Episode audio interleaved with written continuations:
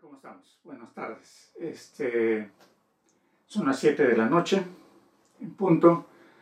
Tratamos de siempre de ser puntuales y poder este, conversar un rato. Esta noche este, va a ser algo interesante. Pero que este, también les parezca a usted, vamos a hablar sobre poner la mesa en el desierto. No sé qué tan... Uh, qué tanto desierto estemos pasando ahorita, pero yo creo que es uno muy grande. Vamos a orar para empezar. Yo creo que siempre, como decimos, este, es necesaria una oración para poder comenzar todo lo que se hace en el nombre de Dios. Señor, te damos gracias. Estamos este día, mi Dios, buscando de ti, queriendo aprender un poco más, Señor, en medio todavía de esta cuarentena que no se va. Señor, te damos gracias porque todavía, hasta el día de hoy, tú estás con nosotros. Ayúdanos a seguir adelante, ayuda a aquellos que están necesitando de ti cada día más, Señor. Te pedimos, mi Dios, de que esta tarde podamos reunirnos y conversar un poco más de tu palabra. Te damos gracias en el nombre de Jesús. Amén y amén. Queridos amigos, este, gracias por estar ahí. Vamos a empezar de una forma interesante. El, título es, eh, me gustó, dice, poner mesa en el desierto. Yo me imagino que por ahí usted debe recordar algo o donde dice esa frase dentro de la Biblia, pero este, vamos a hablar de la fe. Tiene algo que ver la fe de, de, este, de este tiempo. Un segundo.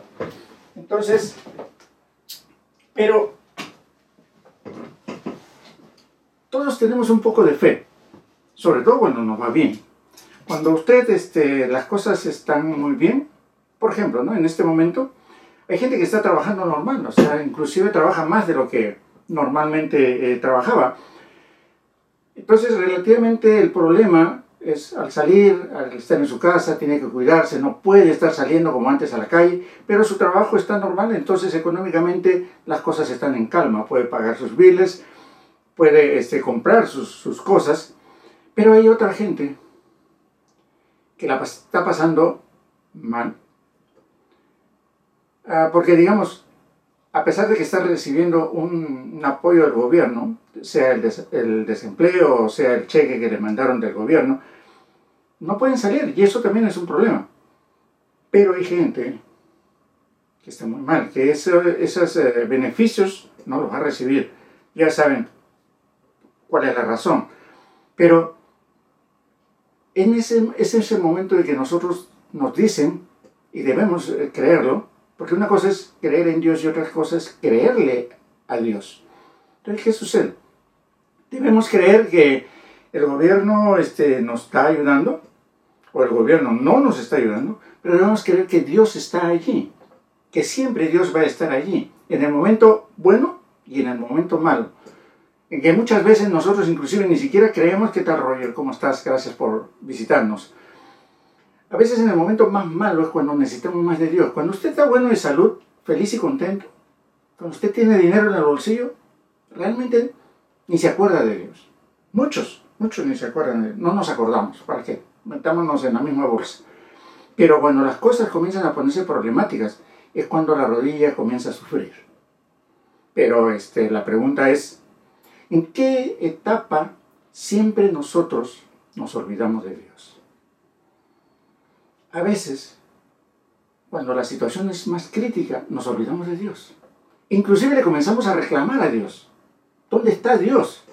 ¿Por qué me está pasando esto? ¿Por qué está sucediendo esto en mi casa? Hace poco este, supe que una, amiga, parte de su, de su, familia, tenía ya este, el coronavirus, estaba en el hospital relativamente mal. Y se hacía esa pregunta, o sea, pero si yo le estoy sirviendo, ¿por qué está sucediendo esto? Muchas veces nos olvidamos de Dios. Nos olvidamos de lo que ayer hizo por nosotros. Y por, ese, por ese motivo tomé este, este, este versículo que vamos a leer ahorita, porque justamente, si usted recuerda, cuando salieron de Egipto, salieron con grandes milagros todo lo que pasó con el faraón, todas las plagas y todo lo que hizo Dios para que sacara a su pueblo de Egipto, y todo el mundo se maravilló cuando salieron. Se dieron cuenta de que abrieron el mar y ellos pudieron pasar. Se dieron cuenta que había una nube que había una luz de fuego, una, una llama de fuego que los guiaba, pero aún así, cuando se vieron sin comida, porque lo que hablábamos hace un ratito sobre este, lo que nos está sucediendo ahorita, hay tres grupos de gente, ¿no? Y quizás otros más, pero digamos, el que sigue trabajando sin ningún problema, el que está recibiendo beneficios y la persona que está muy mal, que no está recibiendo absolutamente nada. En el desierto, todo era parejo. Nadie recibía absolutamente nada o todos recibían todo. Cuando abrieron el mar, todo el mundo pasó. La, la luz, el fuego de protección, de, ser el faro para caminar, era para todos. Pero cuando hubo escasez, también fue para todos. Poco lo que no sucede en este momento, pero sí hay escasez. No podemos salir, ese es un problema. Y, entre comillas, le quiero decir, ya los, las agencias de seguros están viendo cómo poner unas letras pequeñas en, sus seguros, porque mucha gente quiere ya demandar a, los seguros, ¿por qué? Por el síndrome del coronavirus. Parece chistoso, pues la verdad. Hace poco leía en Face que este, usar las mascarillas es un trauma. Después de estar dos, tres horas con una mascarilla, ya se sienten ahogadas, ya no pueden saber, sienten mareos. O sea, le buscamos cosas para quejarnos. Si no recibimos la ayuda, nos quejamos. Si la recibimos, nos faltó. Si no, si no nos va a recibir nunca, hay que, tienen que darnos algo. O sea, siempre le buscamos la manera para quejarnos de algo en contra de algo. ¿De qué? No sé, yo me quejo. Y este pueblo, que había recibido, que dividió el mar y los hizo pasar, detuvo las aguas como en un montón, dice la Biblia, los guió de día con una nube y la noche con el resplandor del fuego, ya se habían olvidado de eso cuando sintieron hambre, comenzaron a reclamar. Vámonos al Salmo 78. Es un bonito salmo. Quiero hablar de dos versículos. Vamos a conversar un poquito de dos versículos. El versículo 19 dice así, y hablaron contra Dios. ¿Qué hicieron? Se quejaron. ¿Por qué me está pasando esto a mí? Si yo soy fiel a la iglesia, si yo soy fiel en todo, ¿por qué me sucede esto a mí? y le reclamamos a Dios. ¿Por qué yo? Y todavía le decimos, ¿y por qué no fulano? Porque nos gusta hacer eso, ¿no? Mira, a ese lo estás bendiciendo y a mí no me estás bendiciendo. ¿Cómo es posible eso? Si yo, soy fiel, mira cómo es. Queremos decirle a Dios, y ahí va, para eso es que yo decreto, yo, yo ato y desato y lo que sea. Si atáramos, ¿qué pasa cuando mañana ya se desataron. ¿Realmente los tratamos? ¿Qué es lo que sucede? Entonces, miren lo que hicieron. Ya hablaron contra Dios, diciendo, ¿podrá poner mesa en el desierto? O sea, Dios nos podrá, aquí donde estamos y con la situación que nos encontramos, ¿podrá hacer algo? Oye, pero si ya no te acuerdas de que te sacó de Egipto. Ya no te acuerdas que dividió el mar. Ya no te acuerdas que golpearon en la peña y te dieron agua. Ahora te quejas y todavía preguntas y dudas de lo que puede hacer Dios y dices, ¿podrá poner mesa en el desierto? En el 20 dice, he aquí ha herido la peña y brotaron aguas. Mira, todavía se lo recuerdan. Y torrentes inundaron la tierra. Pero ¿Podrá dar también pan? ¿Dispondrá carne para su pueblo? Ya, están diciendo lo que hizo, que brotó agua de una peña, pero aún así le están reclamando y no creen que puede poner pan en tu mesa. Yo sé que hay grupos de gente cristianos que le están pasando mal. He visitado dos, tres en, la semana que pasado. Y me imagino que si usted da la vuelta por ahí, a más de uno se va a encontrar. La gracia está. Le decimos a Dios, ¿podrás poner pan en la mesa? O, como antes decían, yo escuchaba eso, si a ti se te acerca alguien en necesidad, no llames al pastor, Dios te lo puso a ti. Entonces, ahora, Dios, ¿a quién se lo está poniendo? Si tú estás viendo una necesidad. Pero es muy fácil decir, ¿podrá poner en este desierto, en la situación que yo me encuentro, ¿podrá Dios hacer algo? Hace un mes más o menos, un pastor amigo, su mamá se puso mal, ya estaba mal, pero se puso peor, y la pusieron en cuidados intensivos. Y la iglesia empezó a orar. Temían, temían de que encima de eso pudiese estar contagiada. Estuvo, bastante mal y estuvo en cuidados intensivos. El día de mañana la van a trasladar ya a una cama regular, ya no tiene absolutamente nada, está mucho mejor de lo que estaba, no tiene coronavirus. Y se dio gracias a Dios. ¿Por qué? Porque todavía hay gente que cree que Dios puede poner mesa en el desierto. Cuando usted la ve difícil, cuando usted la está pasando mal, cuando usted realmente no tiene a quién acudir, solamente Dios tiene el control de las cosas. Pero esa es fe. ¿De qué tamaño es nuestra fe? ¿Tan grande como un grano de mostaza o el grano de mostaza todavía nos queda muy grande a nosotros? Quiero que vayamos conversar sobre un versículo de la Biblia interesantísimo. Quiero que se vaya a Mateo. Mateo capítulo 17, versículo 24. Se va a poner interesante. Y después le voy a contar una pequeña historia. Dice así el versículo 24. Cuando llegaron a Capernaum, vinieron a Pedro los que cobraban los dos dracmas y le dijeron, vuestro maestro, ¿no paga los dos? O sea, ¿no paga sus impuestos? Pedro dijo, sí. Y al entrar Pedro a la casa donde estaba Jesús, Jesús, que ya sabía todo, ¿Qué te parece, Simón? le dice. Los reyes de la tierra de quienes cobran los tributos o los impuestos, ¿de sus hijos o de los extranjeros? Pedro le respondió, de los extranjeros. Y Jesús le dijo, luego los hijos no deben pagar, están exentos, ¿cierto? Sin embargo, le dijo Jesús, para no ofenderles, ve al mar y eche el anzuelo, y el primer pez que saques, tómalo y al abrirle la boca hallarás un estatero, tómalo y dáselo por mí y por ti, o sea, paga los impuestos. Entonces, quiero que usted se ponga, ponga su mente y se ponga en la posición de Pedro. Pedro era un pescador. ¿Qué tanta fe tenían y qué tanta fe tiene usted y tengo yo? Yo me imagino, por lo menos lo que haría yo, yo agarro mi red, por lo menos agarro y la tiro. Si agarro 100 pescados, excelente. ¿Por qué? Porque en el peor de los casos los vendo y le pago ahí.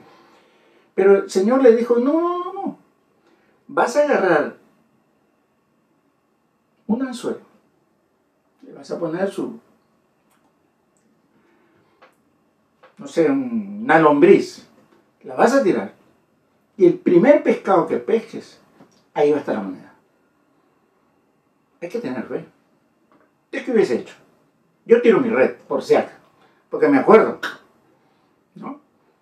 Tiraron la red y el, botecito se hundía de tanto pescado que, que agarraron.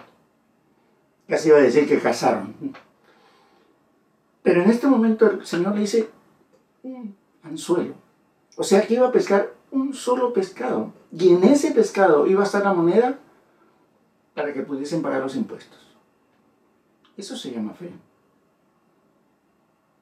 Eso es fe, porque me imagino que aquí Pedro agarró, tiró, sacó, agarró el pescado, lo abrió y pagó. La pregunta está, En este momento, ¿usted cree que bajo estas circunstancias lo trasladamos al día de hoy? ¿Usted cree que Jesús, que Dios, no puede poner una mesa en el desierto? No puede llenar su mesa en el desierto.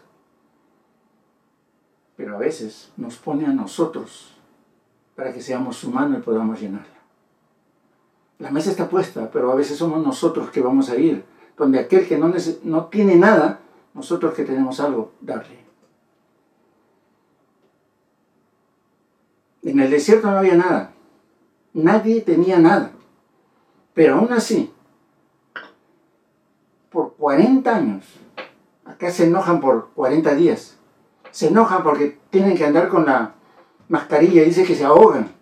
Por 40 años estuvieron caminando en el desierto. Y son cristianos, ¿eh? No, no, no, no le digo que son del mundo, son cristianas, ahí, danzarinas por ahí. ¿Qué sucede? Que no creemos que Dios puede poner mesa en el desierto. Lo hablamos, pero no lo creemos. Y Dios puede hacerlo. En este tiempo hay gente que está en buena condición de salud y económica, puede ayudar a aquellos que no tienen. Donde no había nada, donde no podíamos creer que al tirar un anzuelo íbamos a, iba a pescar un pescado que tuviese la moneda que tenía que pagar. Dígame usted, ¿cuántas veces ha ido a pescar y no pescó ni gripe? ¿Cuántas veces ha ido a algún lugar y no encontró El Señor le dijo, tira, y al primer pescado que encuentres, ahí está la moneda. Págale. Esa es fe. Nosotros decimos, hay que vivir por fe, vivo por fe. Yo vivo por fe, sí, claro. Cuando tienes 40 horas de trabajo, 7 días a la semana, 12 meses al año, todo el mundo vive por, fe. Le voy a contar una historia, chiquitita. Y no me la contaron. Yo la viví, yo la pasé, yo la conocí. es de primera mano. Teníamos los viernes unas clases bíblicas y llegó un maestro, triste, apesadumbrado, llegó a dar la clase. Y dio la clase. Y justo habló de la fe. De eso me acordé cuando estaba haciendo esto. Este maestro comenzó a hablar de la fe y no faltó uno, porque siempre hay, siempre hay un Víctor por ahí que pregunta, bueno, ¿y usted cómo sabe que es vivir por fe? Y este hombre metió la mano al bolsillo y sacó un sobre. Le dijo, mira, este es mi cheque de dos semanas de trabajo. Faltan dos semanas para que se acabe el mes y que tenga que pagar mi renta y todo. Y se vislumbra que la próxima semana el trabajo está muy bajo.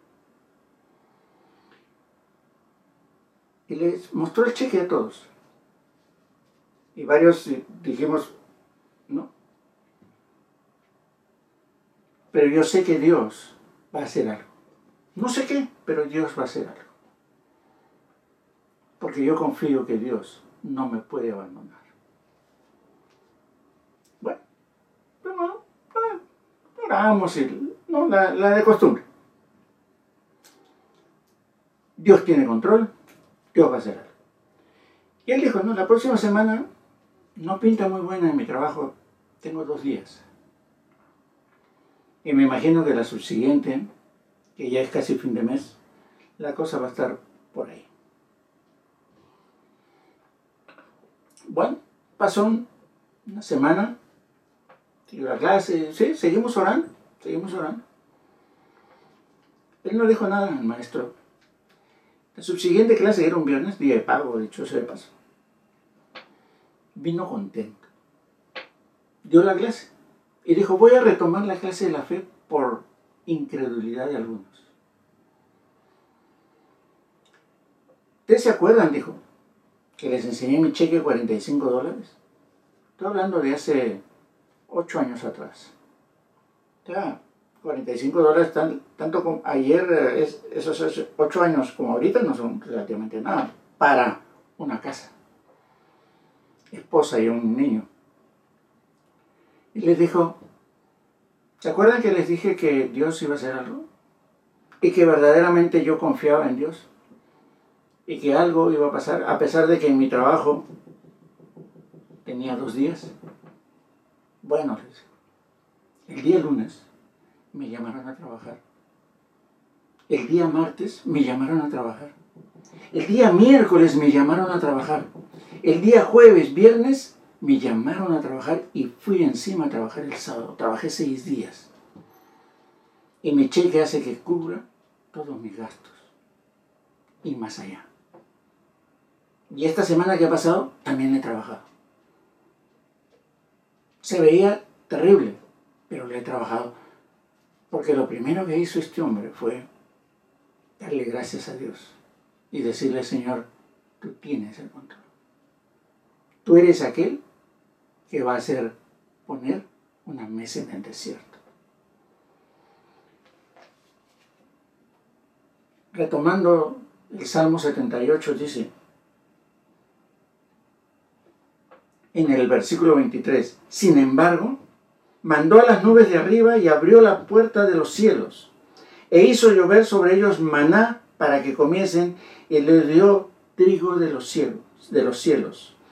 Pan de nobles comió el hombre, les envió comida hasta saciarles. A pesar del reclamo, a pesar de que se, aquí dice, Jehová se indignó con su pueblo, a pesar de eso, la promesa que había hecho Dios a su pueblo de que jamás los abandonaría, les dio comida. O sea, encima de la mesa puso pan. Tú y yo tenemos que confiar en eso. Que encima de este problema Dios nos va a sacar. Pero la cosa está cómo vamos a salir. Igual, mejores, indiferentes. Seguiremos cuando lleguemos a la iglesia saludándonos de lejitos, así como si tuviésemos lepra. O volveremos a abrazarnos y a decir, Dios hasta este momento nos sigue ayudando, nos sigue protegiendo, nos sigue cubriendo con su sangre preciosa. ¿Seguiremos sin importarnos los demás? ¿Qué haremos? Esa es la pregunta del millón. Sabemos que vamos a salir, pero ¿cómo? Dios está poniendo en tu mesa y en mi mesa, a pesar de este desierto, comida. Y fíjense, a pesar de que a veces no somos tan cristianos como decimos que somos. Dios está haciendo algo por nosotros. Ahora, ¿cuál es nuestra, debe ser nuestra respuesta? Orar simplemente por los demás y ya. Pues. Hoy es el tiempo de preparación para que usted y yo seamos cristianos, seguidores de la palabra de Dios, conocedores. Cada uno en su lugar, cada uno en su ministerio cada uno haciendo las cosas para las cuales fueron llamados, pero hacerlas de verdad. ¿Usted lo cree? Yo también. Pero lo estamos haciendo, nos estamos preparando. ¿Realmente este es un estudio diario o el domingo a la hora de la prédica? Los dos versículos ya murió. ¿Qué estamos haciendo? Si no tenemos fe, es imposible agradar a Dios. Perfecto. Este es el momento de tener fe, pero una fe real. No una fe en que puedo ir a mi cajero y solucionar mi problema.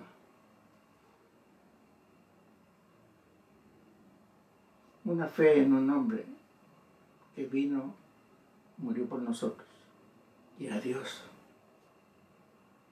Era aquel que vino a la tierra para cumplir un llamado. Usted y yo tenemos uno. Ir y predicar el Evangelio a toda criatura. Pero tenemos que prepararnos. Si no conocemos el Evangelio, ¿cómo podemos predicarlo?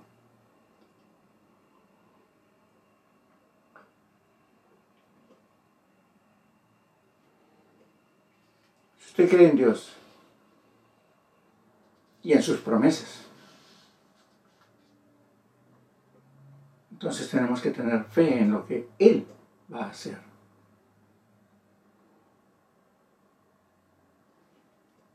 Los espero el miércoles. Espero que su fe crezca.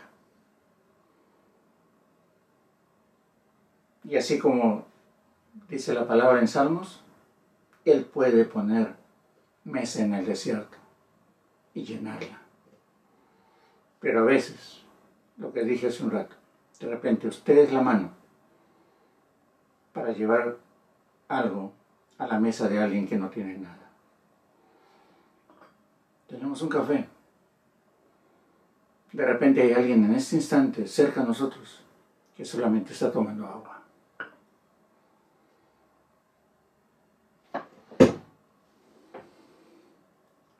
Ayúdenos.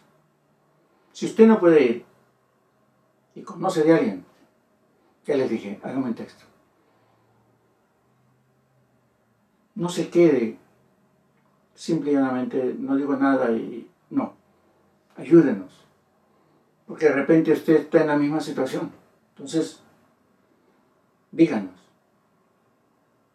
Una bolsa de arroz, cuatro piernas de pollo, una ensalada no nos va a hacer ni más rico ni más pobre, pero sí va a dar a, va a llenarle el estómago a alguien que necesita. Y que de repente esté esperando de un hermano, de un amigo, que le dé la mano. Yo prefiero más al amigo, porque el amigo lo escogí. Y el que me llama amigo me escogió para ser su amigo. Entonces, vamos a orar para que Dios toque nuestro corazón. Nos infunda más fe. Pero la fe viene por el oír la palabra de Dios. Y si usted no la lee, no la escudriña. Vamos a. Señor, perdónanos a veces nuestros ímpetus. Ayúdanos a seguir adelante. Bendice tu palabra, Señor que realmente esta tarde haya sido lo que hablé de tu corazón. Perdóname si no es así. Ayúdame a corregir lo que tenga que corregir. Pero Señor, pon en el corazón de muchos hermanos que tú puedes poner mesa en el desierto. Por más difícil que sea la situación, tú tienes el control.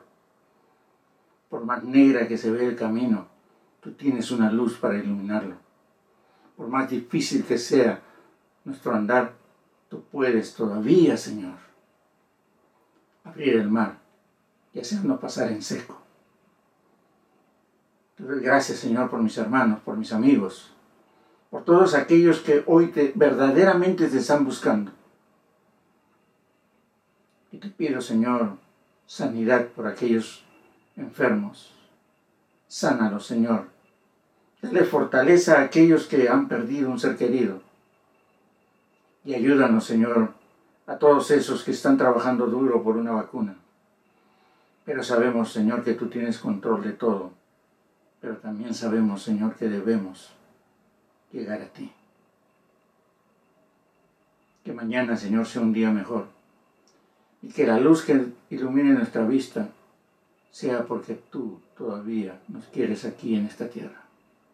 Te damos gracias, mi Dios, en el nombre de Jesús. Amén y amén. Gracias, amigos. Ha sido un placer. Nos vemos el miércoles, si Dios quiere. Espero que quiera. Y compártanlo. Si les gustó, me alegro. Y como dije, si fueron mis palabras simples, si fueron palabras bendecidas por Dios, me alegro mucho más. Ya saben, yo no soy de decir Dios me dijo. Yo espero que haya sido de Dios. Es lo único que sí puedo decirles. Nos vemos el miércoles. Cuídese, no salga de casa, lávese las manos, use mascarilla. Si no la aguanta, no salga de casa entonces. Si no aguanta un par de horas las mascarillas. Vaya a ver un médico que tiene 12 todos los días, 12 horas, una mascarilla y doble, y su escafanda y toda la cosa. Pregúntele a él qué se siente. Y si no creen estas cosas, porque siempre hay desubicados, vaya y visite un, un hospital y vea. Y vea por, ¿no? Lo que se siente cuando es contagiado. Nos vemos hermanos, cuídense, bendiciones. Nos vemos el miércoles. Bye bye.